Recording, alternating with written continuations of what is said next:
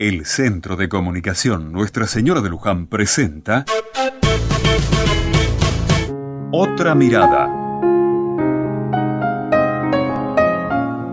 Un saludo a todas las Teresas que nos escuchan. Sí, hoy es Santa Teresa de Ávila, una mujer que consagró su vida a la oración pero que no se quedó ahí.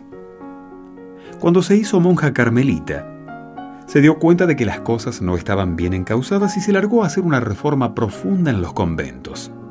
Todo esto ocurrió en el siglo XVI. Gracias a ella, volvió el espíritu original y quedaron sanados esos lugares.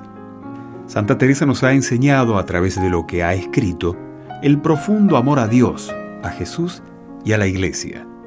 Ella reconocía que la humanidad de Jesús es el camino elegido por Dios para encontrarse con su pueblo.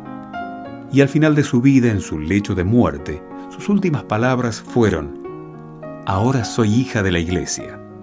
Santa Teresa fue proclamada doctora de la Iglesia por el Papa Paulo VI. Y todas estas cosas te las comento porque hoy muchas hermanas nuestras, las monjas carmelitas, están de fiesta y queremos unirnos a ellas. Estas hermanitas buscan seguir los pasos de la Madre Reformadora, a la que consideran casi una refundadora de la Orden Carmelita. Pero quiero dejarte otra idea que me sugiere esta gran santa. En tiempos muy difíciles de la Iglesia, en el que la mujer era mucho más relegada de lo que es ahora, Teresa se enfrentó con mucha gente para llevar a cabo sus planes.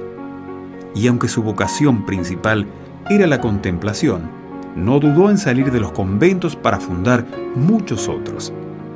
Es decir, Teresa no se quedó con lo que tenía, con lo que recibió, buscó más y se lanzó a una aventura que no sabía cómo terminaría.